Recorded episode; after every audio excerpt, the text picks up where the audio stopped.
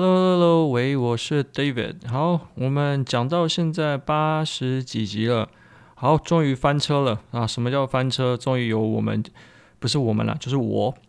就是终于我我讲错的地方，然后啊被人家发现啊。对，我们就是前面讲的有多风光，就是被打脸的时候脸就会有多肿。好。那我们在上礼拜五的时候讲了一个 product description，它已经正式从被从啊呃亚马逊的就是 algorithm，就是亚应该说亚马逊演算法里面啊，它已经搜寻搜不到了。所以说啊、那时候我的说法就是说啊、product description 对于你的 SEO 是没有帮助的。好，上礼拜刚讲完，我录不是上礼拜刚讲完，就是这一篇一出来，然后马上就有人跟我说，就是其实是就是我的好朋友，然后跟我说。哎、欸，David，你的那个还没有，他其实也没有跟我讲，他就是贴了一个截图出来，就贴了他 product description 跟他的就是啊、呃、网页原始码，瞬间被打脸哦。对，所以就是被打，就是讲错话被打就啊、默认哈。呃，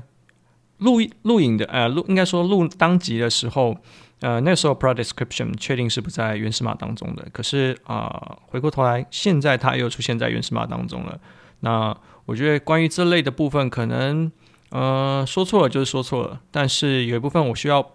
也借由这个机会，那也跟大家讲一下，就是其实呃网络上大家所谣传的，或是有一些什么 rumor，然后所有一些呃奇奇怪怪的做法，都有一天有可能，不管会是被亚马逊修正，或者是被亚马逊修理啊、或者是说他有可能呃用别的方式去。啊、呈现的时候都是有可能的，所以说不要去听信，对，就像我们之前讲，不要听信什么亚马逊大神，不要听信一些呃呃邪门歪道的一些东内容啦。好，那呃做这集就只是要来澄清一下，就是说啊，的确上礼拜的内容这边的确是啊，现、讲完之后，